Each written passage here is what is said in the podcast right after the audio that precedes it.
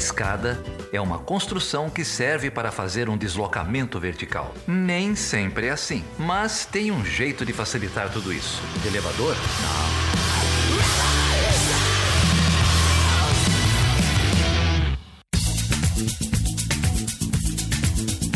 Seja bem-vindo e seja bem-vinda a mais uma edição do Chutando a Escada, o meu nome é Felipe Mendonça e eu tô sozinho aqui nessa abertura, mas por pouco tempo, porque daqui a pouco chega uma galerinha da pesada para falar com a gente sobre as eleições que rolaram lá no Reino Unido e também conta pra gente o que rolou, como explicar a avassaladora vitória de Boris Johnson e o seu partido conservador.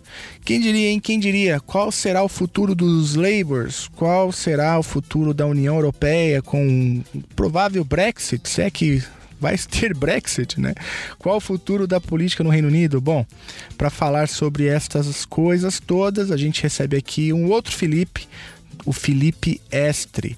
Ele é doutorando em Relações Internacionais pelo IRI, lá na USP, mas faz o sanduíche lá em Londres, no King's College. E ele fala com a gente direto de Londres, acompanhou de pertinho o que rolou nas eleições lá no Reino Unido.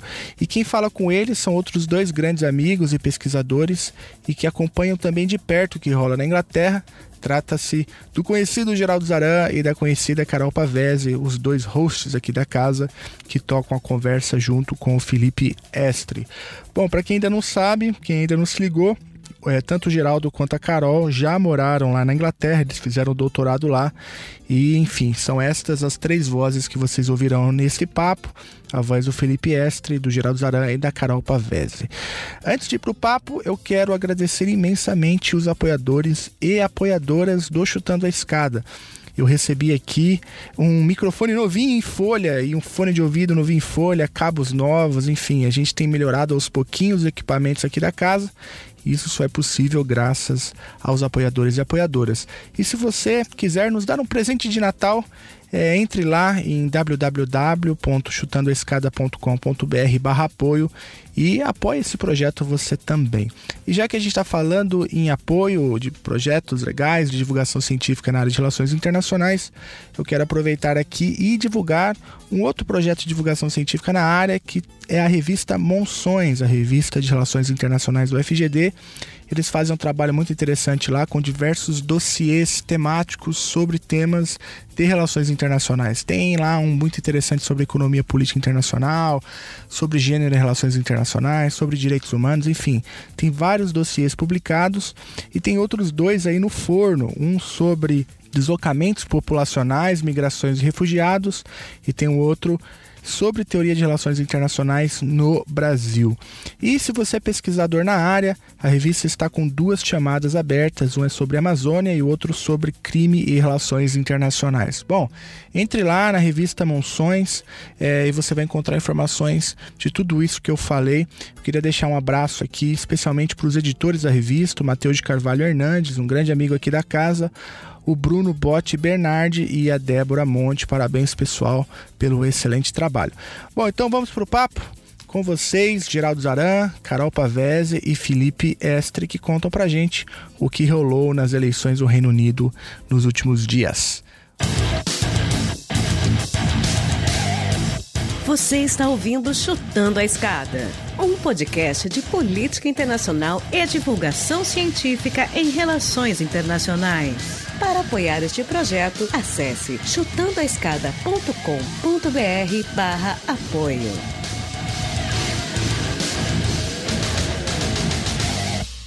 Good evening and welcome to the BBC News at 6 from Downing Street, where Boris Johnson has promised to repay the trust of voters after leading the Conservatives to an extraordinary election victory. But it was a very different night for Labour, the party's worst performance since the 1930s.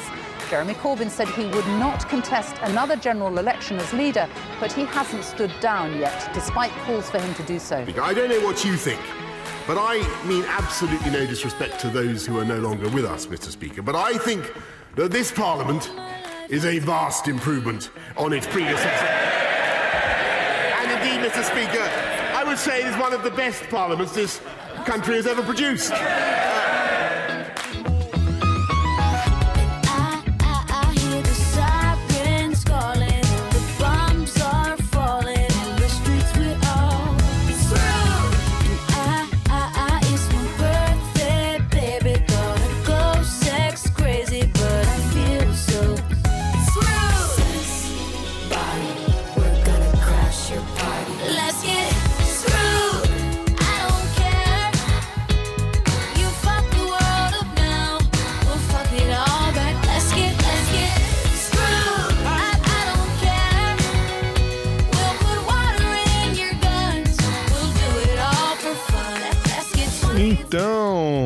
Carol, tudo bem com você? Tudo bem, e você? Você lembra a sua primeira participação aqui no Chutando a Escada? Lembro, lembro sim. 2016, a gente discutiu o Brexit. Não, você tá velha, mas não tá, você não tá tão velha, não. não. O programa é o programa é de 2017, do primeiro semestre de 2017. Não, mas a gente foi falar sobre o Brexit em 2017, Theresa May, eleições e o que aguardava o futuro das relações Exatamente. da União Europeia e da Inglaterra. E ainda bem que a gente não fez nenhuma aposta, porque provavelmente a gente teria perdido. Ninguém imaginava que a gente ia estar aqui na virada da década, aliás, né? Vamos entrar aí em 2020 e essa novela mexicana com toque britânico e The Crown continua. É, o, o plebiscito, o primeiro plebiscito foi em 2016, a gente conversou sobre isso aqui uhum. em 2017, no episódio número 5 do Chutando a Escada, já faz tempo. É, depois, no final do ano passado, tem um pouquinho mais de um ano, a gente conversou com o Marco, Marco Antônio Vieira, lá em Birmingham, é, também sobre o Brexit, é, também sobre o acordo da Theresa May. E agora, mais um ano depois, voltamos a falar sobre o Brexit e dessa vez com um convidado. Apresenta o convidado aí, Carol. Ah, a gente vai falar hoje com um lord britânico aqui, o Felipe Estre. O Felipe, ele está concluindo, né, Felipe? Concluindo. Adoro falar isso, isso para quem está fazendo doutorado. É sempre bom a ideia de estar tá concluindo. Exato. É, concluindo o doutorado dele pelo IRI em Relações Internacionais, o IRI USP, é, com uma dupla titulação IRI e King's College em Londres. Então, ele já tem um tempo que ele está em Londres, fazendo a pesquisa dele e acompanhando agora de perto esses últimos desfechos do Brexit, essas cenas recentes que a gente viu a semana passada com as eleições e agora os burburinhos que estão acontecendo em Westminster essa semana também, com o Boris Johnson aí super empoderado nessa vitória. E a gente vai dar continuidade então hoje com esse papo de Brexit para atualizar vocês é, talvez, muito provavelmente não será o último, né? É, tá longe de acabar isso, mas é mais uma cena aí desse capítulo. Felipe, super obrigada por estar aqui conosco hoje, batendo esse papo. Imagina, meu prazer. Eu que agradeço o convite. É sempre uma alegria. E no fim, o que ocorre é que a gente vai nesses, nessas idas e vindas de eleições, né? Já dois, três anos que é um assunto que não, não sai da pauta. Acho que todo mundo está meio cansado de falar sobre isso, e esse cansaço, inclusive, foi muito refletido nas próprias eleições, né? Mas agradeço o convite. Se apresenta um pouco, cara. É, ah, claro. Você tá, você tá fazendo o que aí no, no King's College? Tá aí há quanto tempo? Conta a sua, a sua história aí. Seu Beleza. signo e tal. eu nasci em 87, aquariano, janeiro, dia de São Paulo. eu, eu tô aqui no King's College desde dezembro, vai completar o ano agora que eu estou aqui em Londres. Eu estudo diplomacia brasileira, mais especificamente, eu estudo as relações entre a diplomacia e a academia no Brasil, mas eu dou aula pra, de política internacional para candidatos, candidatas para o CACD, para diplomacia, já há uns bons anos, desde 2014. Então, apesar de eu estar focando em diplomacia, eu também acompanho todos esses desenvolvimentos, seja de Brexit, ou Reino Unido, ou de outros países, já há bastante tempo é, o acompanhamento, obviamente, focado né, para o concurso, mas isso leva a gente a ter sempre esse contato constante com, com os desenvolvimentos da política internacional. E cheguei aqui em Londres faz um ano e, claro, estando aqui, a gente é meio que obrigado a, a acompanhar as eleições, porque, primeiro, no nosso interesse, né, a gente quer saber como é que as coisas vão caminhar por aqui também, é, eu pensava né, que saindo do Brasil ia ficar um pouco mais tranquilo em relação a acompanhamentos de processos eleitorais, depois de ter saído logo depois das eleições, mas no final das contas aqui teve um ano intenso também. Né? A gente teve primeiras eleições para o próprio parlamento, que já foram bem indicativas de uma certa insatisfação com diversos grupos políticos, e, e me parece que os conservadores foram bem espertos em, em sacar como que era essa insatisfação e capitalizar isso e, em termos eleitorais. Mas enfim, acabei já entrando um pouco no assunto, mas voltando para as apresentações é isso. Estou aqui em Londres já há um ano, fico por aqui pelo menos até outubro do ano que vem. E concluindo o doutorado, esperemos que tudo corra bem. E, e é isso. Você quer mandar um beijo pro seu orientador, não? Para todos eles, eu tenho três, né? Por falta de um. Isso é uma Mas, boa ocasião. Felipe Loureiro, oh, claro, Felipe Loureiro, que já participou aí com vocês, inclusive, falando sobre Estados Unidos, é meu orientador lá no Brasil. E aqui o professor Anthony Pereira, do Brazil Institute, e o professor Mervyn Frost, do War Studies, são os meus dois outros orientadores. Então, tem gente que já acha difícil ter um, eu tenho três, mas estou muito, muito contente por ter todo esse suporte aí. Bom, deixa eu fazer uma recapitulação aqui então. É, na nossa conversa aqui do ano passado, no final do ano passado, é, a gente discutia o, o acordo que a Theresa May tinha levado ao parlamento, né? A gente tinha feito o episódio nas vésperas da dessa, dessa primeira votação, um, do, de um acordo finalizado, né? O, o Brexit aconteceu, o, o referendo aconteceu, é, o plebiscito, na verdade, né? Aconteceu em... Uhum. Plebiscito referendo, agora não sei. Aconteceu em 2016, uh, ah, o então premier, que era o, o, primeiro-ministro, que era o James o Cameron, David Cameron pediu, renunciou, né, por ter uh, perdido o voto, assumiu a Theresa May, Theresa May ficou uh, um ano e meio, mais ou menos, mais, né? Dois anos e meio, é, negociando esse acordo. É, e aí, no fim de dezembro, ou, ou no, no, fim desse período, né? No fim de 2018, levou um acordo para, é, para o parlamento. É, em seguida recebeu uma derrota histórica. Tem vários momentos históricos né, no, em Westminster nesse trajeto todo. É, ela tinha chamado uma eleição é, em junho é, de 2017, teve a sua teve a sua maioria reduzida, não é isso? E aí, quando levou o acordo para o parlamento no final de 18, teve uma, uma derrota como há pouco tempo, como poucas vezes se viu né, no, no parlamento britânico. Isso levou, o decorrer desse processo levou à renúncia da própria Theresa May em junho desse ano. Né? E aí, a partir de julho, começa a era do Boris Johnson. Boris Johnson, que tinha sido prefeito de Londres, que tinha sido um dos é, grandes apoiadores da campanha pela saída do Reino Unido durante a primeira eleição lá em 2016, que tinha sido cogitado como primeiro-ministro na hora que o David Cameron renuncia, mas ele em 2016 não, não aceita, não aceita concorrer à liderança do partido.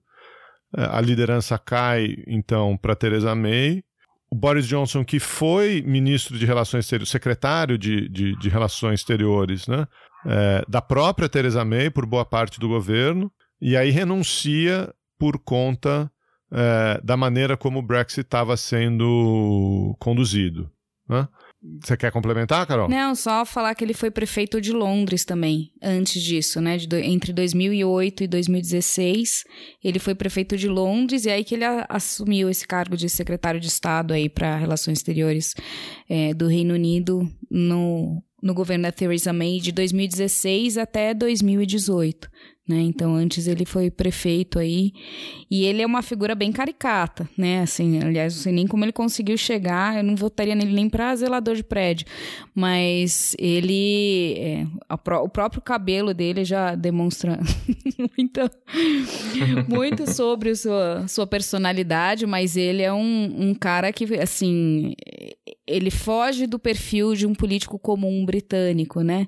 E ele, assim, fez vários comentários já racistas, islamofóbicos. É, ele é tem umas declarações bem polêmicas e não é uma coincidência, mas o apelido dele é Bojo, então quase Bozo, né? Pra gente traçar um paralelo aí com a nossa realidade também de bizarrices políticas, é, mas o Boris Johnson é conhecido como Bojo. E, e foi isso, né? Foi esse resultado surpreendente aí, essa ascensão nessa carreira política bem é, peculiar Uh, ele nasceu nos Estados Unidos, também isso é importante ressaltar, por isso essa relação próxima é, com os Estados Unidos, que a gente vai discutir também um pouco hoje, mas isso é importante pontuar, né? Ele é jornalista e o pai, é, acho que era sei lá, so, é, da alta sociedade e tal, então ele tem, é, tem essa essa passagem a inicial da vida dele nos Estados Unidos e depois que ele foi para o Reino Unido, já mais para frente, aí ele estudou em Oxford e, e, aí deu sequência na sua carreira, mas tem um vínculo afetivo muito próximo com os Estados Unidos que vai refletir bastante nessas relações aí é, do Reino Unido com, com os Estados Sim. Unidos, enfim. Bom, o Boris e... Johnson, quando assume, tenta um golpe, né, é, para cima do, do parlamento é, ele usa um, um expediente que não é comum, mas também não é tão incomum, que é pedir que a rainha suspenda o parlamento por é, cinco semanas. Normalmente isso é utilizado em momentos de reorganização do governo ou algo assim. No caso dele, é, o movimento foi estratégico porque havia uma, uma data limite, né? Uh, é, para a saída da, do Reino Unido da União Europeia, que era 31 de outubro.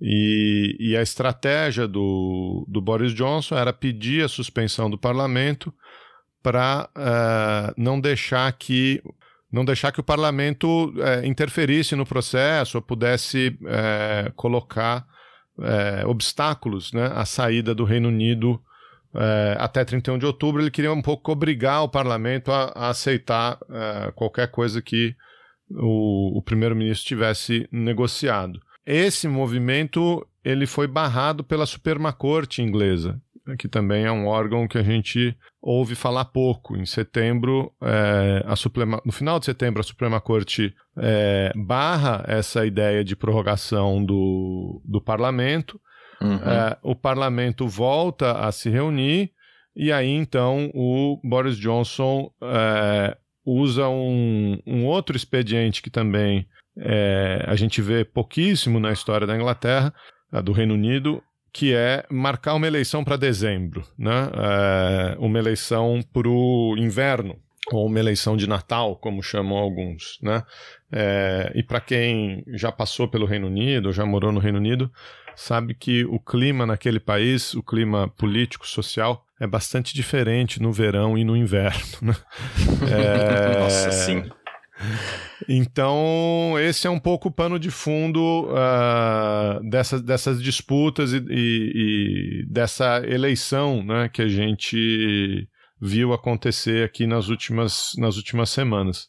Como é que foi passar por esse período todo aí, Felipe? O que, que você andou vendo aí? O que, que chamou sua atenção? Não, primeiro que passar as eleições no Reino Unido é algo absolutamente atípico para gente acostumado com eleições no Brasil, porque você quase não vê nenhuma diferença.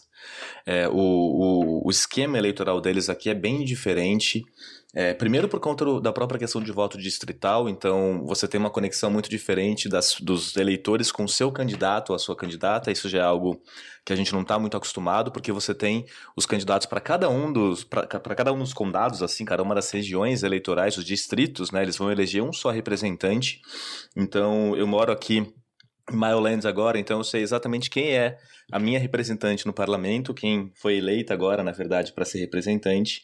E em termos de campanha, Bom, primeiro, pelo voto não ser obrigatório, eles precisam mobilizar as pessoas para saírem de casa. Então, o que ocorre é que você não vê é, santinho, você não vê essa coisa, mas é muito comum você ver pessoas na rua tentando levar você para votar. Até me abordaram uma vez, eu falei, gente, queria muito, para ser muito honesto, né? mas não posso, não por hora acompanhar vocês nisso. Mas esse é um, momento é, interessante. Outro momento é que agora em dezembro, né, faz acho que mais de um século que a gente não tem eleição aqui no Reino Unido em dezembro, e é justamente porque tá frio, o tempo não é lá dos mais agradáveis, tá meio chuvoso, as pessoas estão muito na rua, mas para fazer compra, então é aquele inferno de turista para tudo quanto é lado. Enfim, não é dos momentos mais agradáveis para sair nas ruas aqui em Londres agora. Eu acho que esse, esse ímpeto de ficar mais retirado deve ser não só aqui. É, então é interessante como a gente não vê muita movimentação na rua, mas sem dúvida na mídia a gente vê constantemente a cobertura, a gente ouviu é, muito e faz algum tempo que esse debate ele sempre surge nas, na, qualquer conversa que, que apareça, você vai discutir esse tema. A gente estava agora há pouco discutindo do Boris Johnson, é interessante ver, eu acho que é muito. É, é muito é muito claro que ele é um político extremamente hábil, né? A, Carol falou um pouco dele, dele ter sido prefeito de Londres e há alguns meses o Guardian ele publicou uma reportagem sobre o Boris Johnson que colocava uma cara dele pintada de um coringa, porque realmente ele tem essa, essa questão de se adaptar ao, aos ânimos é, da população, aos ânimos eleitorais, justamente para tentar tirar proveito próprio. A gente viu isso, né? Então, o Boris Johnson se adaptando às vontades populares para tentar angariar. É, retornos eleitorais, a gente viu Boris Johnson tendo recusado concorrer a primeiro-ministro no momento que era extremamente delicado e a May ficou com a bucha e a May foi mais uma né, liderança que caiu por conta do Brexit. A gente viu o Gordon caindo, a May caindo, agora Corbyn caindo, a gente viu até a Jo Swinton do, Swinson, do partido do, do Lib Dem também perdendo a cadeira dela.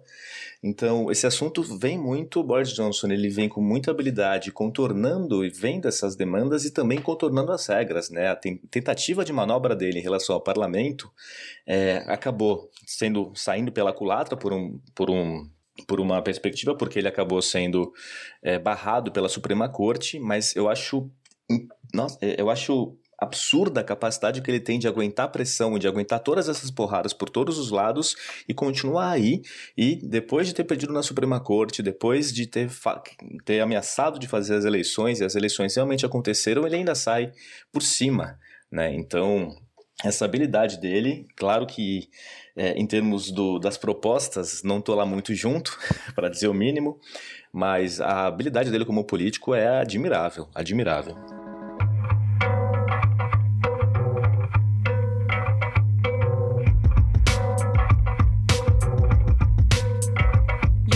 Is lost. America lost. London lost. Still we are clamoring victory. All that is meaningless rules. We have learned nothing from history. The people are dead in their lifetimes, dazed in the shine of the streets. But look how the traffic's still moving. Systems too slick to stop working. Business is good and there's bands every night in the pubs and there's two for one drinks in the clubs and we scrubbed up well. Washed off the work and the stress and now all we want some excess. Better yet, a night to remember that we'll soon forget. All of the blood that was bled for these cities to grow. All of the bodies that fell, the roots that were dug from the earth so these games could be played. I see it tonight in the stains on my hands. The buildings are screaming. I can't ask for help though, nobody knows me. Hostile, worried, lonely. We move in our packs, and these are the rights we were born to. Working and working so we can be all that we want, and dancing the drudgery off. But even the drugs have got boring. But sex is still good when you get it. To sleep, to dream, to keep the dream in reach, to eat your dream. Don't weep, don't scream, just keep it in, keep sleeping in. What am I gonna do to wake up? Bom, foi uma, um pleito bem polarizado, né? Teve essa especificidade aí de, de ser no inverno e acho que uma característica também importante é que o voto ele não é obrigatório, né? E ele acontece num dia de semana, quando as pessoas estão trabalhando e as urnas ficam das 7 da manhã, acho que até 10 da noite abertas, então você tem uma uhum. janela aí grande para poder votar, mas mesmo assim, acho que essa altura, né, a gente em Londres, três, quatro da tarde já está escuro. Então não é nada agradável Nossa, você sim. sair do trabalho e ir para uma fila às 10 da noite, é tipo ficar madrugada dentro, é, numa fila para votar. É, e não é feriado, né? Assim, eles nem dão um feriado, então as pessoas têm que trabalhar normalmente, ter suas atividades normalmente e mesmo assim arranjar um tempo para votar. Por isso tem. Você sabe quanto foi a, a adesão nessas eleições? Porque eu, pelo que acompanhei aqui, tiveram grandes filas, né? Apesar dessa, essas especificidades aí, é, foi um pleito com um, um, um, número de votação bem alto, de participação bem alto. Você tem acesso a esses dados aí? Eu não cheguei a ver exatamente qual foi o, o turnout dessas eleições, mas o que a gente claramente percebeu é que teve uma mobilização muito maior do que outras, né? Porque o, o assunto Brexit tomando a frente acabou levando a uma mobilização muito grande, a um esforço muito grande de chamar as pessoas para irem para a rua, de chamar as pessoas para irem é, votar mesmo. Então isso ficou bastante claro, assim. E aí a gente tinha esses dois grupos, né? Então tinha basicamente o, o bloco do Boris Johnson e a oposição, que era o Jeremy Corbyn com o, o Labour, né?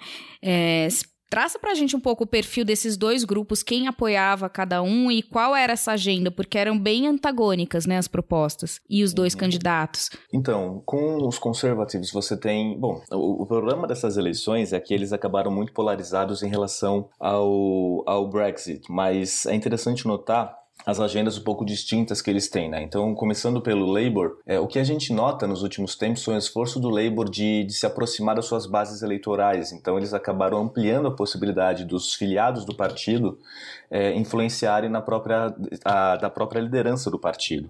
O resultado disso foi que o Corbyn, que tem uma agenda considerada mais, é, mais à esquerda, tomando a liderança do partido e tendo esse papel é muito interessante, que ao mesmo tempo ele tem um apoio popular é, muito forte, o corbinismo, digamos assim, acaba sendo muito forte, e, mas ao mesmo tempo ele enfrenta uma certa dificuldade em lidar com outras alas dentro do partido é, do Labour, especialmente umas, as alas um pouco mais centristas do Labour. Então, você tem uma agenda, você tem uma, um apoio popular né, que vem muito das classes trabalhadoras, isso ligado especialmente às regiões nas quais você teve uma intensa, uma intensa esse crescimento industrial, então grandes centros urbanos em geral, é, região de Londres, região de Manchester, você tem um apoio grande, um apoio muito ligado a essas, a essas classes.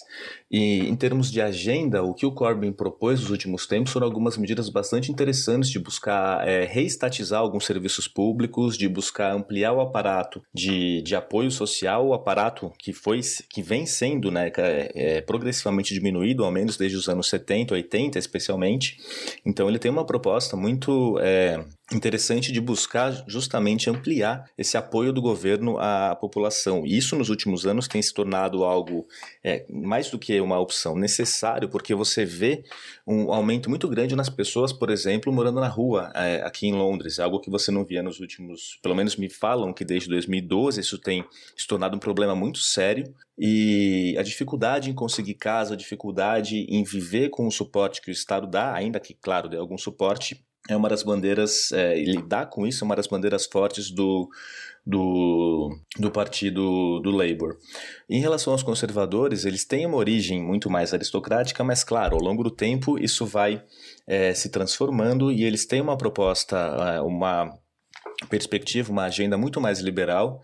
Eles têm uma agenda de não acabar com esse suporte social, mas tentar deixar isso no mínimo, uma agenda de não ampliar, é, não aumentar os impostos, é, uma agenda muito ligada a, a interesses é, econômicos e também tem algo interessante que quando você olha o perfil dos eleitores, tanto do Labour quanto do, dos conservativos, você vê muito claramente uma diferença, com o Labour ganhando muito mais voto no eleitorado mais jovem é, e mais urbano, enquanto os conservativos eles têm um eleitorado muito mais velho. Então, o que parece é, a partir dos 40, a partir de 35, 45, aí está mais ou menos igual, mas os, o eleitorado mais mais velho, ele, ele apoia o, o, os conservativos de uma maneira muito mais intensa. Então, você vê uma diferença também em termos de geração nesse apoio tanto a um quanto a outro. E é interessante notar como essa questão da geração, assim como ela se, se transporta para o apoio mais é, intenso ao Labour, aos conservativos, ela também está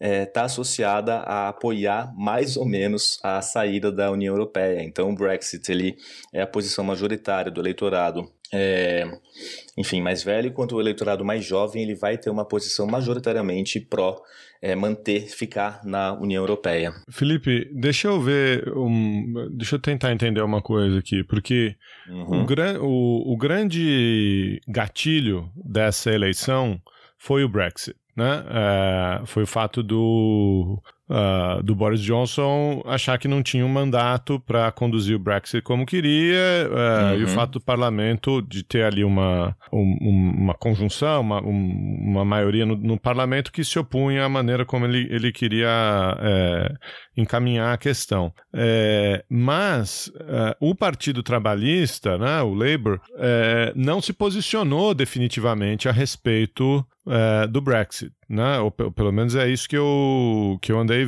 vendo. E, e, o, e, o, Jeremy Corbyn, o líder do Partido Trabalhista, não dizia nem que sim nem que não, né? Não, não, uhum. Uh, dizia que, que ia ter que ver, que talvez um, um, uma outra consulta, enfim. Por outro lado, o, o partido que a gente chama do Lib Dem, né, é, liberal democrata, é, que por muito tempo tinha sido a terceira força no parlamento britânico, inclusive no começo do governo do David Cameron, é, chegou a fazer coalizão né, pra, entre conservadores e Lib Dems para o Cameron conseguir é, O, o Lib Dems, esse, esse pessoal se posicionou né, claramente contra o Brexit. Né? É, falando em, em, revogar o artigo 50, né? que é o artigo, é, é o, é, é, a, é, o pedido de saída, né? É a notificação do Reino Unido dizendo que quer sair da, da, União, da União Europeia. E aí coisas curiosas aconteceram, pelo menos é, a hora que a gente pegou a quebra do voto, né? O Partido Trabalhista, que não se posicionou é, perdeu 59 cadeiras no, no parlamento é, e os, os, os Lib Dems também perderam cadeiras, né? É, apesar de terem, parece que terem ganho na, na proporção do voto, por conta do voto ser distrital, é, acabaram perdendo. Né? Exato. É, e aí eu estou falando isso para contrastar com, uma, com, com a eleição de 2017, porque é, em 2017, na eleição, eles chamam de snap election, né? na eleição que que a Theresa May convocou, é, não, não era. Hoje em dia, no, no Reino Unido, você tem é, mandatos de cinco anos, né? Ou parlamentos de cinco em cinco anos. A Theresa May antecipou uma eleição achando que ia conseguir fazer o que o Boris Johnson conseguiu fazer agora, né? Aumentar a sua maioria. E perdeu. E, e, e de 2017 até hoje, eu dizia para todo mundo assim: não, ela perdeu porque os trabalhistas é, se recusaram a discutir o Brexit. É, e foram discutir política foram discutir política pública, foram discutir o sistema de saúde, o NHS, foram discutir, discutiram o diabo. Uns, uns conhecidos que eu tenho dizer que o, em, em 17 o Boris Johnson discutiu até caça de raposa é, durante a eleição. É, e isso deu certo, né? Você discutir política pública ao invés de ficar é, discutindo o Brexit. Agora, é, que o, o, o Corbyn tentou uma coisa parecida, talvez com uma agenda até mais expansiva, né? Falando que ia voltar à gratuidade das, das universidades, falando que ia distribuir internet de graça no país inteiro, etc. Eles tiveram um, um setback, né? Eles tiveram um, uma derrota acachapante. Como é que você entende isso aí, né? O, um, uma das análises que eu ouvi foi dizendo assim, não, é porque em 2017 ninguém achava que o Corbyn podia virar primeiro-ministro. Então eles, as pessoas voltaram um pouco com a consciência tranquila, fizeram oposição a Teresa May com a consciência tranquila. Agora ele, existiu uma chance é, dele virar primeiro-ministro e entre você ter o Corbyn de primeiro-ministro trabalhista ou o Brexit, as pessoas preferiram o Brexit. Você acha que é por aí? Você acha que foi a indecisão dele que é, a indecisão dele que deu esse impacto? Como é que você enxergou aí? O que, que você tem lido por aí? Enfim. Bom, me parece que o não foi nem uma questão de indecisão, mas é algo muito mais complexo. E esse é o ponto. Eu acho que os conservativos e Boris Johnson, com base no que tinha acontecido com o Brexit Party ganhando tanto espaço nas últimas eleições para o parlamento, eles perceberam que esse era um nicho que eles podiam explorar. E, e eles conseguiram fazer isso. Da mesma forma, o Lib Dem tinha visto na posição Remain um, um, um espaço para eles ampliarem sua influência ou tentarem ganhar a cadeira, e eles assumiram essa posição. É, e, e muitos dos votos que eles ganharam das cadeiras cadeiras que eles haviam ganhado em 2017 é diretamente resultado dessa postura deles contrárias à saída da União Europeia. Quando você olha o Labour, por ser um partido muito maior do que os Lib Dem, por exemplo, e por ter uma base, é, tanto social como em termos de interesses na sua coalizão tão ampla, qualquer posição mais marcada em relação ao Brexit seria extremamente complicada, porque é, você não tem um, um, corte tão claro em relação aos que apoiam o Partido Trabalhista, se eles estão a favor ou se eles estão contra o Brexit. É muito mais mesclado nesse sentido. O que você nota são diversos lugares diversas é, regiões onde o Labour ele tradicionalmente tem mais votos, mas são regiões que sofreram nos últimos anos por conta de desemprego ou é, por conta da dificuldade de, de acesso econômico, por conta de restrição de serviços e assim por diante nesses últimos anos. Então, e, e você vê um discurso que colou muito, que é associar essas dificuldades pelas quais a, o Reino Unido tem passado nos últimos anos ao fato de, de estar na União Europeia e ao fato de a União Europeia estar tirando recursos do Reino Unido sem dar nada em troca, esse tipo de coisa. Então, quando você teve, quando o Labour precisou é, lidar com a questão do Brexit, ele preferiu, e eu acho que nisso o Corbyn ele foi é, pelo menos fiel ao que é uma liderança de um partido com essa base, ele preferiu ser muito mais atento às bases do partido e atento a essas demandas, a essas questões políticas, do que colocar o Brexit como um ponto é, crucial de posicionamento. Porque o Brexit vai passar uma hora ou outra, ninguém aguenta mais isso, mas uma hora vai sair o Brexit ou o assunto encerra. Agora a gente acha que né, está muito mais próximo o Brexit de fato. Um posicionamento muito é, forte do Labour, eu acho que foi esse o cálculo que eles fizeram em relação a se opor a, ao Brexit, poderia significar uma perda eleitoral, uma perda de um, de um apoio de uma base que se prolongaria ao longo dos anos. Então, eu acho que o cálculo foi esse, não foi, foi, uma, não foi uma indecisão, mas foi uma impossibilidade de tomar qualquer decisão tendo em vista uma base é, tão ampla, interesses tão diversos que compõem o eleitorado do Partido Trabalhista.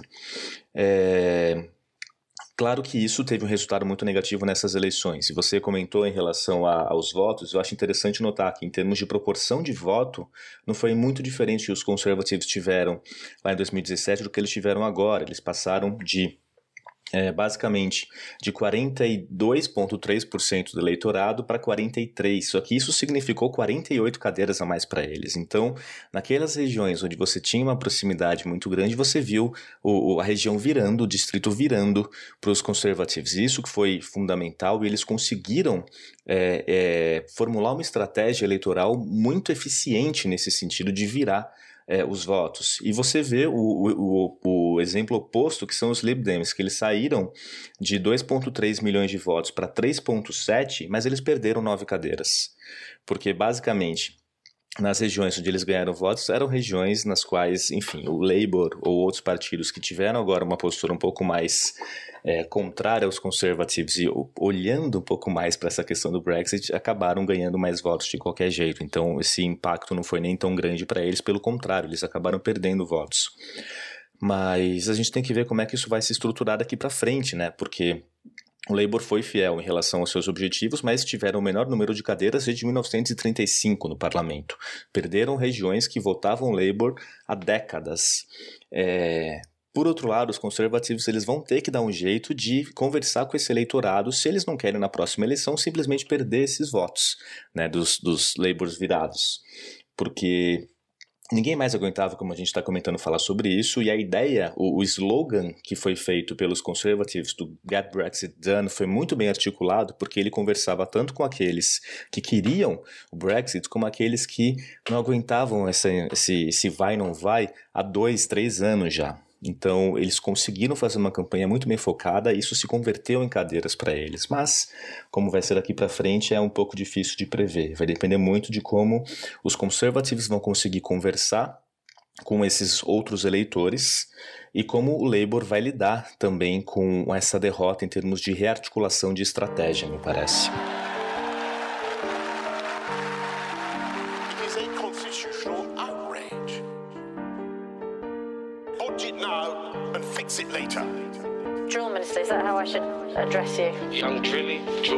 Drillman. Young Um, do you know what? This has had a huge impact. Got my YGs talking Brexit. That's no more red light district, no more subtitles on Netflix. The block said it gets expensive. Checkers 2.0, no confidence vote, but he ain't interested. Man can't budge and fix when it comes to the strict. Come on, come on, YG's talking Brexit. That's no more red light district, no more subtitles Netflix. The plug said it gets expensive. Checkers 2.0, no confidence. Eu acho que os dois partidos, né, jogaram com a questão do Brexit de lados opostos, né? Então, para o, o Boris Johnson, tudo que ele falava era, era um mantra, né? Ele ficava repetindo isso constantemente.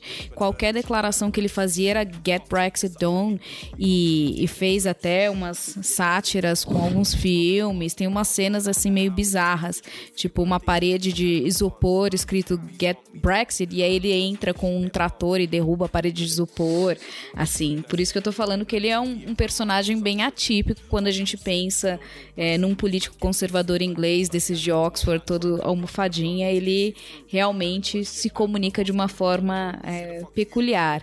Mas. Bufão. É, total. E tudo que ele falava era isso. Só Get Brexit Done, ele não tocava em outro assunto. Inclusive, uma das críticas era isso. E o que você vai fazer com outras agendas, né? E ele tanto é que no discurso depois de Vitória, no dia seguinte, foi aí que então ele mencionou a NHS, mencionou a questão dos impostos, aí ele tocou um pouco em outras agendas. Mas ele bateu só nessa tecla, inclusive fugiu também de alguns debates, de entrevistas para é, canais importantes de televisão, para programas importantes, então foi criticado por isso. Mas, e do outro lado, a gente tinha o Corbyn apostando no oposto, que era assim: olha, as pessoas não querem mais só ouvir falar de Brexit, então vamos virar essa página e discutir outras questões. E aí eles também só falavam de outras coisas e não apresentavam uma proposta para o Brexit. E no final, eu acho que é muito isso que você você colocou aqui, né? As pessoas já estão de saco cheio. E acho que mesmo quem votou a favor é, da permanência, ou seja, se posicionou contrário ao Brexit, essas alturas já se rendeu e quer mais é ver essa página virada e, e, e assistir o que vai acontecer agora com o Reino Unido. E o Corbyn justamente dava essa insegurança, né? Ele falou, ó, vamos chamar outro referendo e tal. Então acho que isso foi bem, bem importante. Mas isso que você pontuou também achei bem, bem válido dessa derrota para o, o, o, Labour, né? O que resta de oposição, então, agora, né, no, no Reino Unido? Como que ficou essa esquerda, que é uma esquerda um pouco atípica também, mas como que está esse quadro e que, que chances tem a esquerda é, no Reino Unido nessa onda também colocando essas eleições também numa perspectiva de onda de conservadorismo crescente é, na Europa, né? Então também tem esse reflexo, não foi só o Brexit, mas também tem essa, esse movimento aí que a gente vê na política europeia de uma onda conservadora, né? Com políticos atípicos também. Como que você lê esse cenário? É, eu acho muito interessante é, pensar nessa onda conservadora porque é, existem muitas diferenças entre esses políticos em diversos lugares, mas você tem uma onda na, na Europa Central, você tem o Orbán, por exemplo, você tem o nosso Bolsonaro, você tem o Trump. E o que é interessante notar é que é, não só o que eles têm de semelhança em relação ao discurso, mas também o que eles têm de diferenças. E quando você pensa em semelhanças, claro, você tem uma postura, é uma posição em termos econômicos é, mais liberal, você tem um discurso muitas vezes é, é, xenófobo, você tem isso aqui. Um dos pontos que o, que, o, que o próprio Boris Johnson falou depois das eleições foi fazer uma. foi buscar reformar o sistema de imigração, algumas mudanças para que ele se torne um pouco mais é, rígido. É, mas ao mesmo tempo você tem diferenças marcantes. E, por exemplo, aqui no Reino Unido, qualquer discurso contrário à preservação do meio ambiente, ou que negue mudança do clima, ou qualquer discurso contrário a, a direitos, é, seja é, mulheres, minorias em geral, LGBT, não, não tem nenhuma aderência. Então você tem o núcleo duro desse discurso, desse, dessa onda conservadora que está associado à exaltação da própria nação, está associado a não ter impostos, está associado a, a, a essa, essa, política muito mais liberal, mas você tem algumas diferenças em relação a aqui.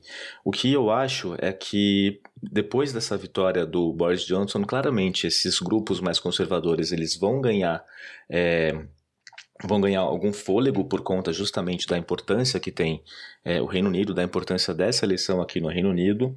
Eu acho que cada um vai pegar essa vitória do Boris Johnson e vai vender internamente de uma forma distinta. Então, claro, é, Bolsonaro não vai falar, exaltar Boris Johnson por causa das suas políticas relativas a, a temas é, de direitos humanos, por exemplo. Não vai nem mencionar isso, mas vai falar, vai adaptar o que a vitória do Boris Johnson representa aqui para o contexto brasileiro para tentar conversar com a audiência deles lá mas a gente percebe sim essa, essa onda conservadora.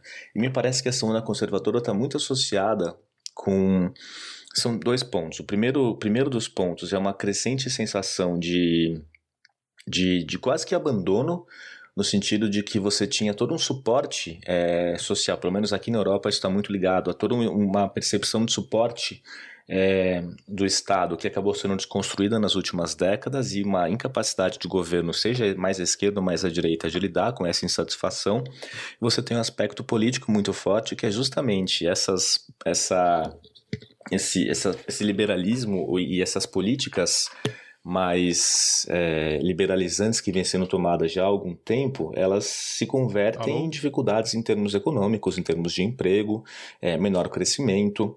Mas eu acho interessante notar como, em geral, o que eles conseguem fazer muito bem aqui, é, pelo menos no Reino Unido isso foi muito feito, foi associar é, a, o, foi quase que uma coincidência temporal que acabou sendo explorada por motivos eleitorais. Então, a partir dos anos 70, você teve dificuldades econômicas e uma desestruturação do próprio Estado aqui, e ao mesmo tempo você teve uma, uma maior uma ampliação da participação de países que hoje a gente chama de emergentes na economia. Você teve uma onda que é global, não é uma onda só é, na Europa, de emprego se movendo para outros lugares, buscando condições, salários menores e condições mais favoráveis para a produção.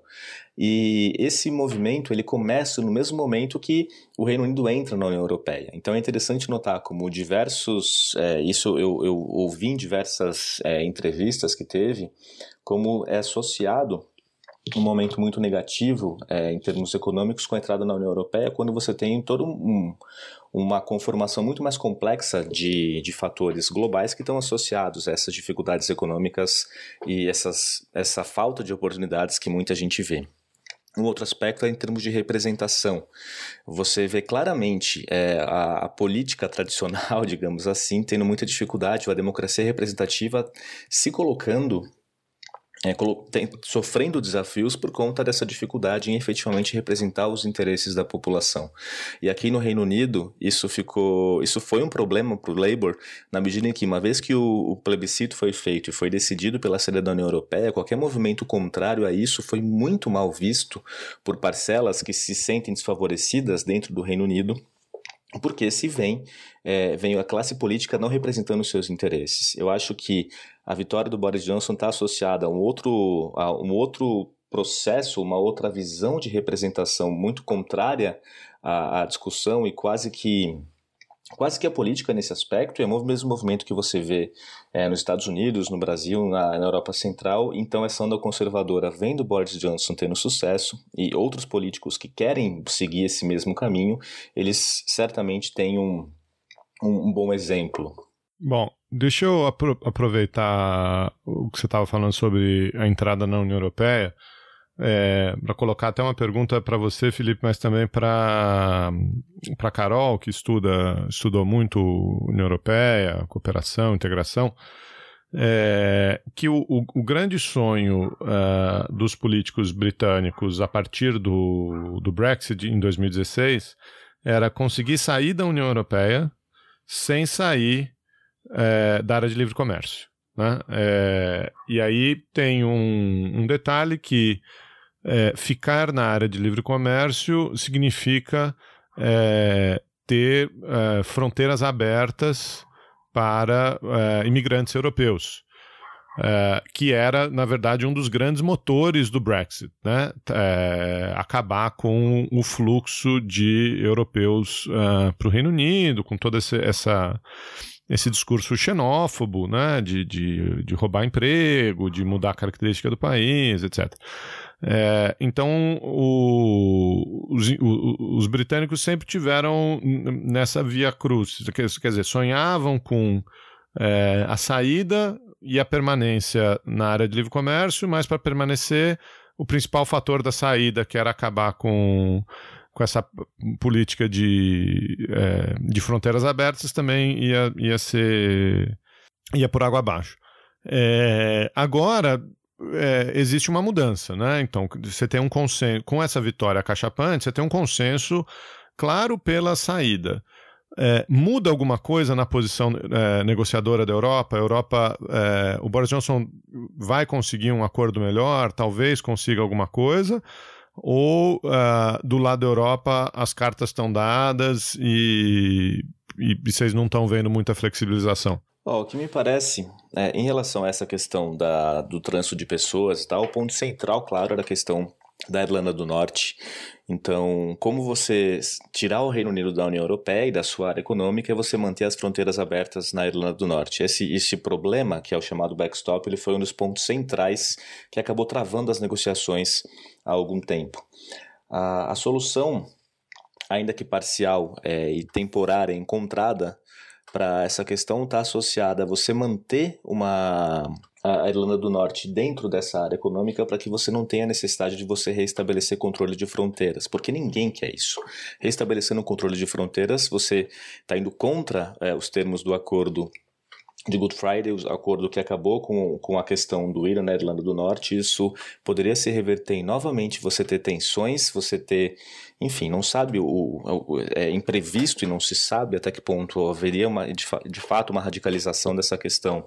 E no momento que você tem outros movimentos separatistas ganhando força ao longo da Europa, a última coisa que você quer é tendo mais um pretexto para explodir de novo um problema na Irlanda do Norte, além do problema que já vai se ter, sem dúvida, por conta da Escócia.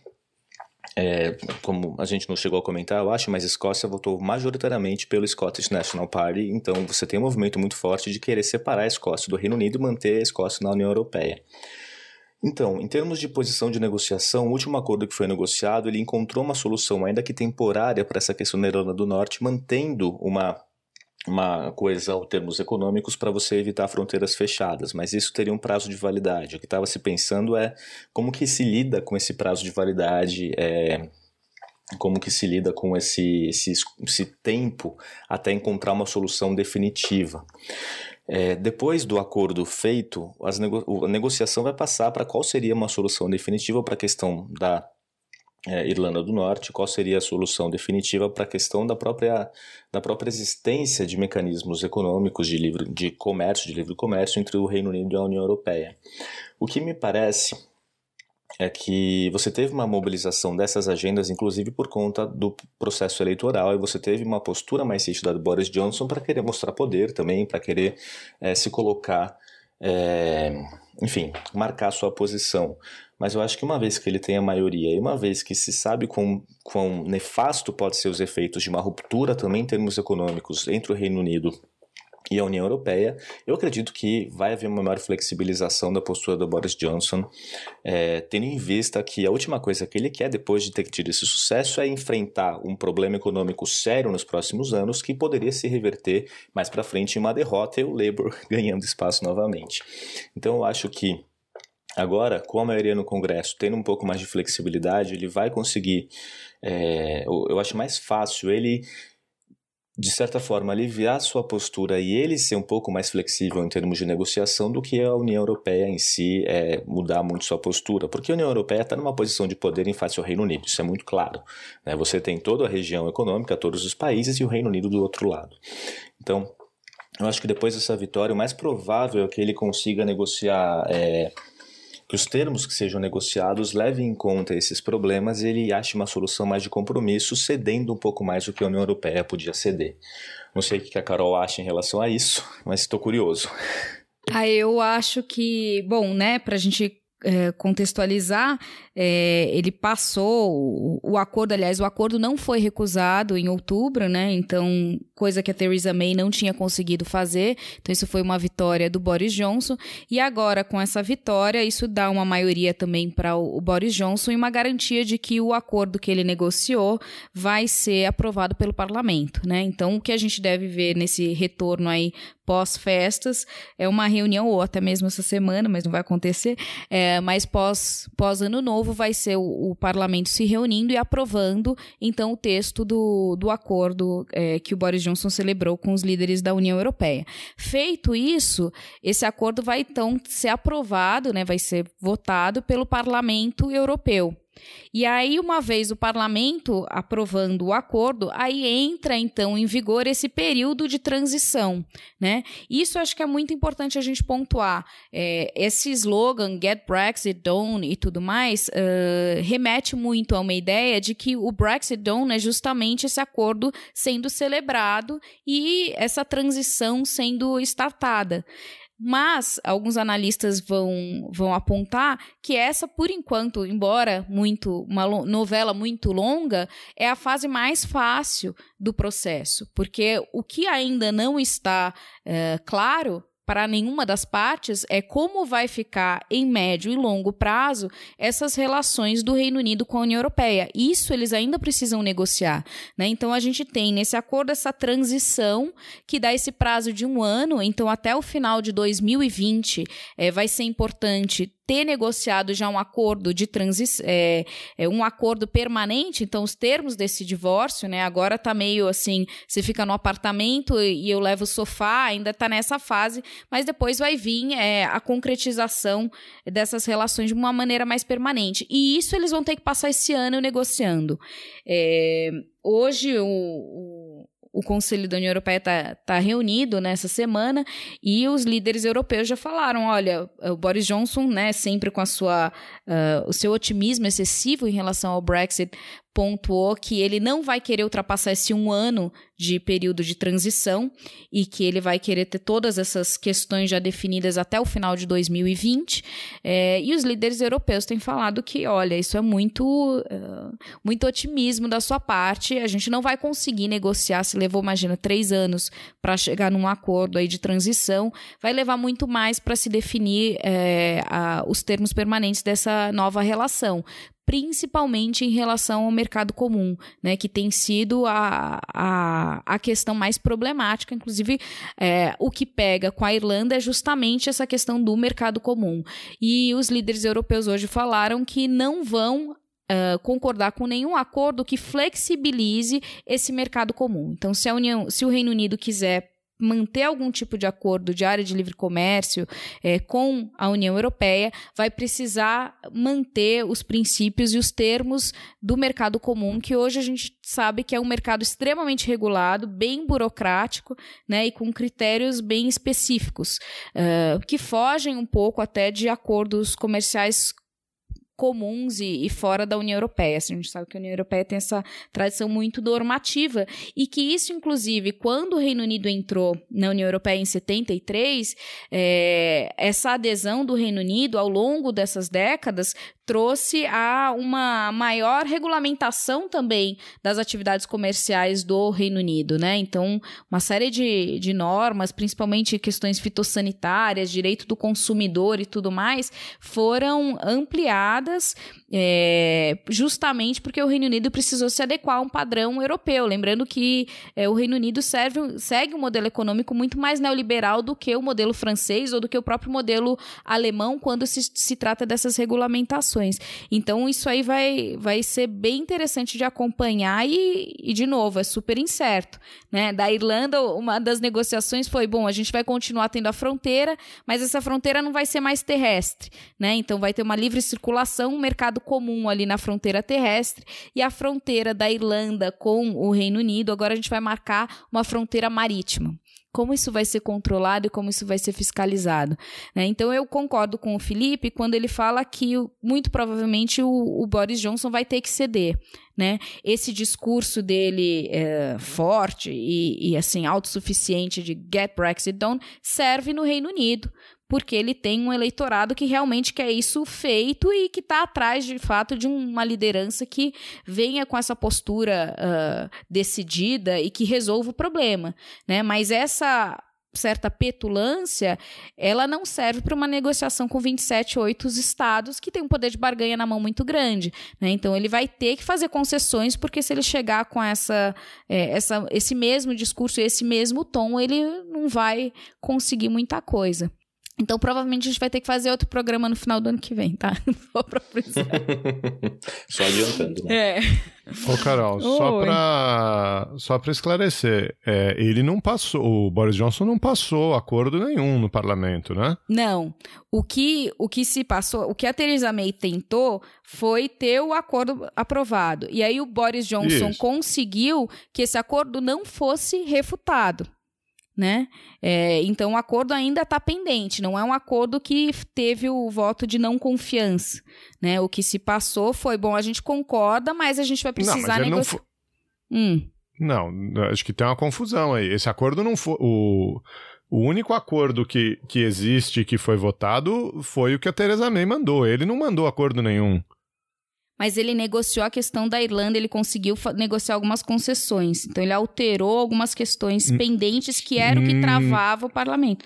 Exato. O que aconteceu foi justamente isso que a Carol comentou. A gente teve um acordo que a MEI negociou a duras uhum. penas com a União Europeia. Quando esse acordo foi, foi levado para o parlamento, ele foi rejeitado. O que o Boris Johnson fez foi renegociar os termos complicados desse acordo para vir com uma nova proposta. Essa nova proposta, justamente por ter sido depois da rejeição da Theresa May, depois de levar em conta os pontos mais delicados, isso ter sido acoplado, é, ela tem mais chance de sucesso do que é, a, a, proposta antiga, e é justamente essa proposta reformulada que, enfim, finalmente depois de um acordo conseguido, de, de os termos ajustados e levando em conta os problemas que a Theresa May tinha enfrentado, que vai ser apresentado agora para o parlamento. É, mas, mas isso não foi apresentado. Você está dizendo que ele, não, que ele não foi negado, é porque ele não foi votado ainda. É, e, e, e, e, pelo que eu entendi, é, a União Europeia não flexibilizou em nada, né? É, tem gente dizendo até que o é, que isso que o Boris Johnson está alardeando como sendo um, um, um, acordo não é aceitável para a União Europeia, né? É, a gente vai ter que ver depois o que vai acontecer quando apresentar lá para a comissão, mas de qualquer forma, o acordo que ele traz de volta, esse acordo que ele vai apresentar para o parlamento, foi um acordo que foi discutido com a comissão negociadora da União Europeia. Aí a gente tem que ver como é que é, lá na votação da, é, da organização como é que isso vai ser visto. Mas de qualquer é. jeito é um acordo que tem mais chance de sucesso do que o acordo, obviamente, né, que foi rejeitado da MEI. É, esse acordo ele negociou com a União Europeia, né? Ele foi até Bruxelas, se encontrou com o Juncker e, e com o comitê do Brexit da União Europeia, e aí ele concordou nessas questões, principalmente essa questão da Irlanda, que eles acharam esse meio termo aí dessa é, de manter o livre mercado, né? É, o que a gente tinha antes foi um acordo que tinha que ainda não estava definida essa questão da Irlanda, e justamente por isso, quando a Theresa levava esse acordo para o parlamento, o parlamento recusava imediatamente, né? O que o Boris Johnson conseguiu fazer foi negociar um acordo que o parlamento não recusou. Ele se dispôs a votar a posteriori. Né? Então não foi aprovado, por isso que eu falei que agora na próxima é, na próxima reunião, enfim, após as, as, o recesso, provavelmente é, esse essa primeira coisa vai ser votar esse acordo e provavelmente ele vai passar, né? É, mas o que o, o, Johnson conseguiu negociar foi deixar um acordo que o parlamento não, não se opusesse, né? Na, na época, nessa votação, tinha inclusive a opção de chamar um novo referendo também que foi, é, que foi votado e tudo mais. E isso tudo foi recusado. Então, é o acordo da, da Theresa May, mas com essas alterações que foram concordadas com a União Europeia. Inclusive, a União Europeia falou que não vai negociar mais nada, que é esse o acordo que o parlamento agora precisa aprovar e é esse o acordo que o parlamento de, de europeu também vai, vai aprovar, entendeu? People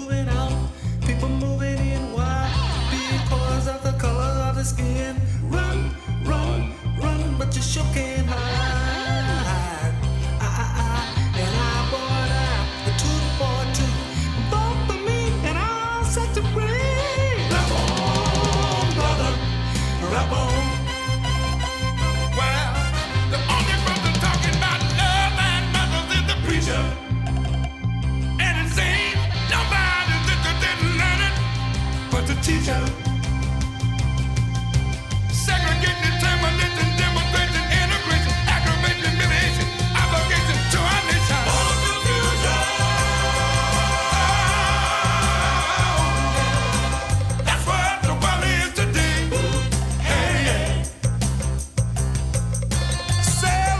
É, enfim, eu acho que você está sendo boazinha demais. O parlamento não votou. É, se esse acordo tivesse ido à votação é, antes da eleição, esse acordo foi negociado em outubro. Por que, que o cara precisou chamar uma eleição? Você está dizendo, ah, o, o, o, o, parlamento não derrubou. Não derrubou porque não levou o acordo para votação. Se tivesse ido antes da eleição, ia ter derrubado. Ele chamou uma eleição conseguiu uma maioria. É claro que, é claro que a chance dele passar agora é maior, mas teve um, teve um negócio no meio que foi uma eleição, né? É, não, é, não é mérito do acordo, é mérito da mudança política em volta, mas enfim. É, e, e, enfim, eu ainda, ainda quero ver o que, que a Theresa May tem para O que, que a Theresa May, não, o que, que a Angela Merkel tem para dizer desse acordo aí, porque eu acho que, cê, acho que vocês estão dando muito como, como favas contadas que a União Europeia aceitou esse negócio. Mas enfim. é, as outras duas perguntas que eu tinha, você um pouco já tocou, que era a questão da Irlanda, porque tem duas coisas, né? A questão da, da União Aduaneira era uma coisa, a questão da fronteira com a Irlanda era outra que, que elas, elas se, se sobrepõem. É, mas a questão da Escócia eu acho mais interessante. É, era a última questão que eu tinha para comentar, né? Porque é, até por conta dos resultados, a gente estava comentando antes, o, os resultados é, da eleição e essa perda é, de cadeiras do, do, do, do Lib Dem, né? É, apesar deles terem ganho em proporção de voto, perderam em, em número de assentos. É, o Lib Dem, que era o terceiro maior partido do, em Westminster, passou a ser o quarto.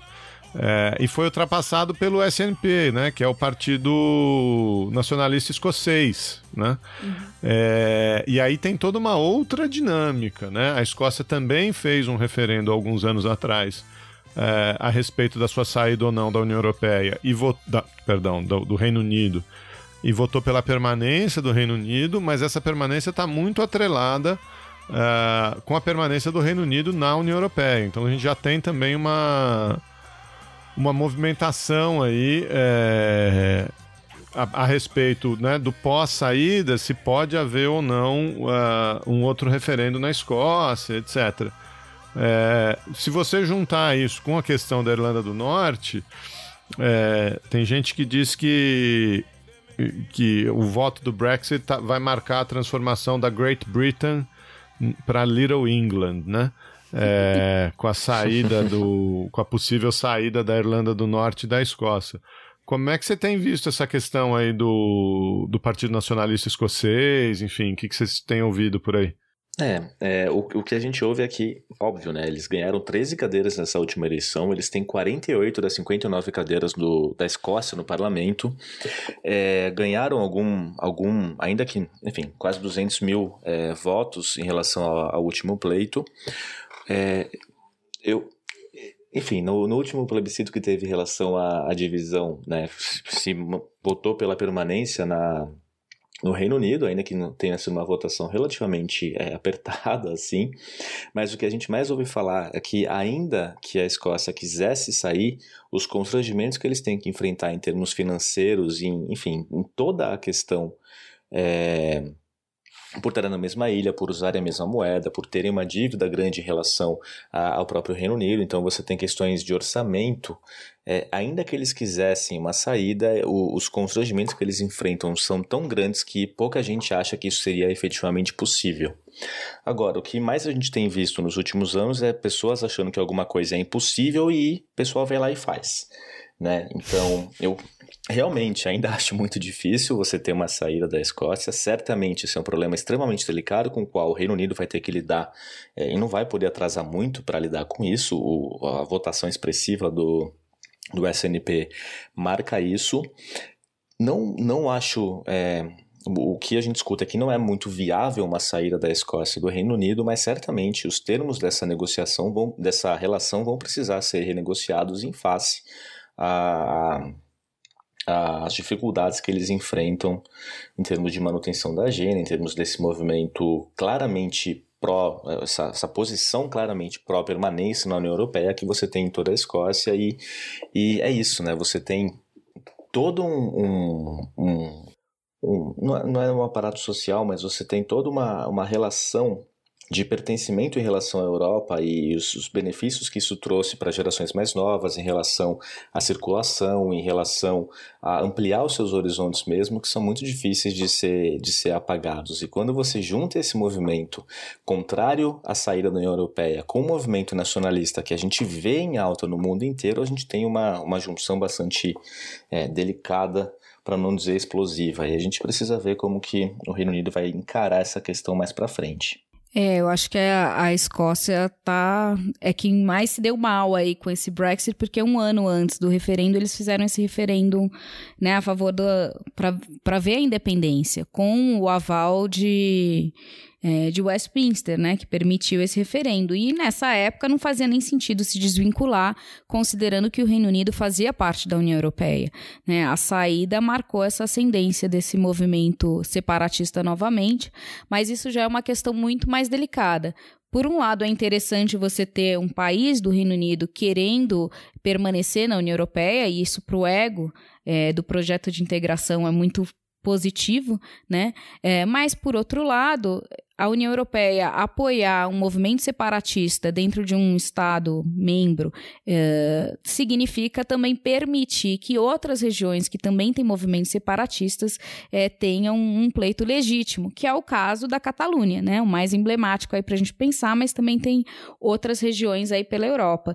Eh, então, assim, apoiar os, os, espanhóis jamais permitiriam, jamais apoiariam amplamente um referêndum na Escócia e essa independência, vinculação depois da Escócia como um membro independente, porque eles teriam que permitir isso com a Catalunha, né? Então aí a gente puxa uma série de outros, uh, outros fatores que corroboram para a dificuldade que a Escócia vai enfrentar. Ô Geraldo, Seguinte, 17 de outubro de 2019, o Boris Johnson fechou um acordo com a União Europeia. Então, esse acordo foi fechado com a União Europeia. Esses novos termos aí uh, dessa saída, principalmente de novo questão da Irlanda, foram acordados com a União Europeia. A União Europeia, inclusive, celebrou que eles conseguiram chegar num, numa solução comum.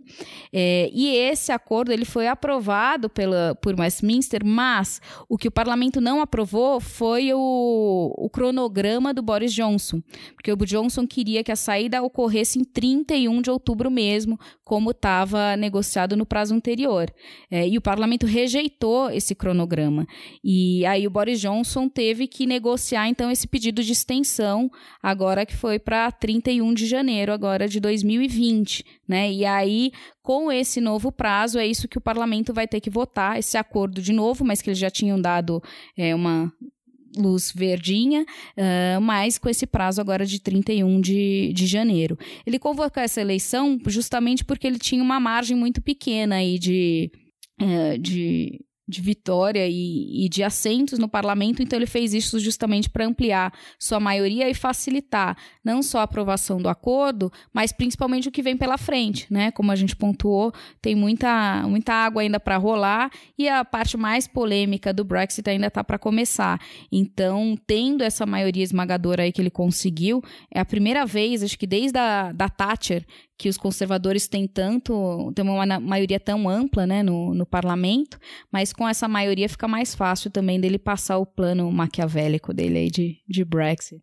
Exatamente. é a maior, é a maior, é, o maior número de assentos dos conservadores desde 87 desde aquela época da Thatcher, e a menor bancada do Labour desde 35. Ah, desde agora o ano que você nasceu, já... em 87. É, exatamente. então, agora a gente já vê os, esses termos iniciais mais delineados, a gente vê realmente, né, pela primeira vez, eu acho que a gente realmente consegue ver um prazo para o Brexit sair e a esperança não é que as coisas prorroguem de novo, a esperança não, né, mas parece que estão mais perto de efetivamente concluir o Brexit do que jamais estiveram. Mas, como você bem pontuou, Carol, o que vai vir daqui para frente vai ser um desafio muito grande. E me diz uma coisa, assim, curiosidade.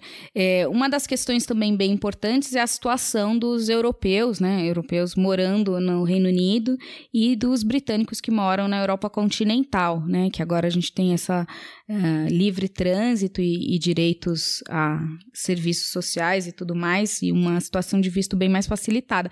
É, o que, que você tem sentido aí das pessoas que você conversa, que você conhece, que não são britânicas, em relação ao Brexit? Como elas têm. É, se posicionado e, quais são os receios e o que, que você vê em termos sociais aí de burburinhos?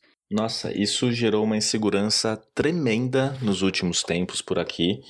É, teve uma, uma abertura, né? Eles estimularam é, europeus que estivessem vivendo aqui para entrar com o processo de residência até o dia 31 de outubro, era o prazo. É, então, na faculdade, lá no, no, King's College, outras faculdades fizeram a mesma coisa, é, for, foram enviados para os alunos e-mails dos, dos reitores, dos diretores, falando, estimulando eles, é, os alunos europeus, a entrarem com pedido de residência antes do prazo, é, oferecendo suporte para os que, que precisassem de, enfim, qualquer orientação relativa ao processo de, de, de pedir né, essa residência para evitar qualquer problema posterior ao Brexit, porque justamente essa situação de insegurança é extremamente danosa quando você pensa em termos de, de planejamento, em termos de você fazer um curso, alguma coisa. Isso poderia ter um efeito muito delicado em termos de sobrecarregar mesmo os serviços também é, por aqui em relação a pedidos de visto, mas a gente vê alguns movimentos muito interessantes. O primeiro deles são vários é, britânicos que eu conheço que correram para outros consulados para pedir cidadania portuguesa, é, italiana, qualquer coisa para evitar problemas mais para frente. Então o que eu ouvi era que o consulado português estava cheio de pedido é, de ingleses de, de nacionalidade. Por outro lado, você também vê é, os, os, europeus que estão aqui, os outros europeus aqui na região, buscando é, tanto essa, esse caminho para residência. Em geral, eles têm conseguido é, algum, enfim, alguns anos aí de, de residência, mas os efeitos negativos que isso poderia ter para a própria, é, pra, enfim, em termos econômicos, em termos do, desse polo de, de, de universidades que aqui são bem complicados. Então, o que eu acho é que era um dos pontos delicados, se falava sobre essa invasão de, de essa suposta invasão de europeus, tirando os empregos dos, dos ingleses e qualquer coisa do tipo, mas o, o que me parece é que o Boris Johnson ele vai tentar lidar com isso de alguma forma, promovendo aquela reforma que ele, aquela mudança que ele falou no sistema de imigração, fazendo um sistema mais parecido com o australiano, que é um sistema que leva em conta pontos e você ganha ponto por idade, por emprego, esse tipo de coisa. Mas a gente viu, sem dúvida, nos últimos tempos, uma insegurança muito grande é, isso por todos os lados, né? Para gente que vem de outras regiões não tem muita diferença, né? O nosso processo de visto não, não é alterado em nada, mas esse receio do, do, do, dos europeus aqui na região, ele acabou sendo muito marcado e teve uma corrida para tentar se antecipar a qualquer restrição que eles pudessem ter. E você vê um aumento de xenofobia? Ó, oh, isso é um, em Londres, pelo menos, eu não vejo é, isso, mas é porque Londres é uma cidade extremamente atípica, né? Você tem 40% da população sendo de fora, a última coisa que você ouve na rua é o inglês britânico, você ouve, enfim, as mais diversas línguas, os mais diversos sotaques. Então, circulando por aqui, a gente não vê isso. A gente vê alguns casos isolados. Há pouco tempo teve, não sei se vocês viram, mas viralizou um vídeo de uma é, digníssima senhora britânica brigando com dois brasileiros é, porque eles estavam falando português na rua e aqui é o Reino Unido, sabe? Aqui é, aqui é Esparta, qualquer coisa do tipo. Então, tem alguns casos isolados, mas isso acho que sempre tem.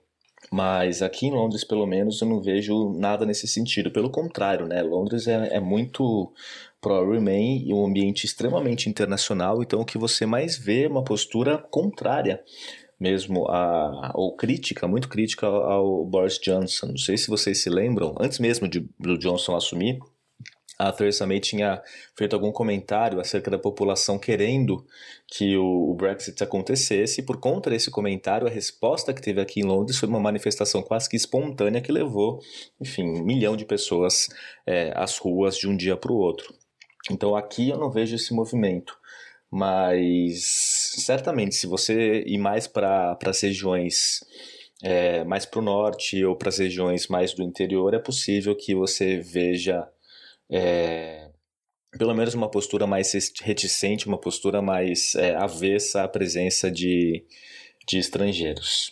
Bom, é, acho que é isso aí. O a withdrawal, withdrawal agreement, né? A withdrawal agreement bill deve ser enviado para o parlamento essa semana e aí a gente vai ver aí o que que o que que acontece. Well, we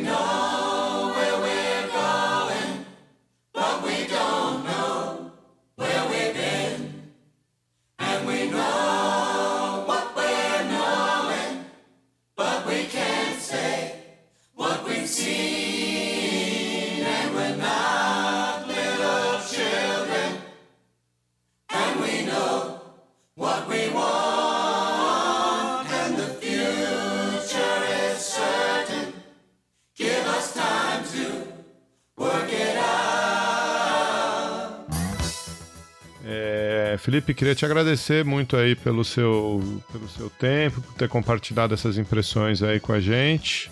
E boa sorte aí nesse próximo ano aí no Reino Unido. Muito obrigado, eu que agradeço. Um prazer participar aqui com vocês, é, dar essa pequena contribuição por aí. Obrigada, Felipe. Fica por aí que política aqui é pior ainda, então. Pois é, disso. esse é um dos, dos, meus grandes alentos, sabe? Quando eu comecei o processo para vir para cá, óbvio que precisa de planejamento. É, enfim, ninguém imaginava o que ia acontecer no Brasil. Aí, no final das contas, foi um momento bem providencial que eu acabei vindo para cá. Aí eu chego aqui e me vem Boris Johnson. Então parece que essas coisas perseguem a gente. Vamos ver se os, se os anos vindouros prometem alguma coisa melhor.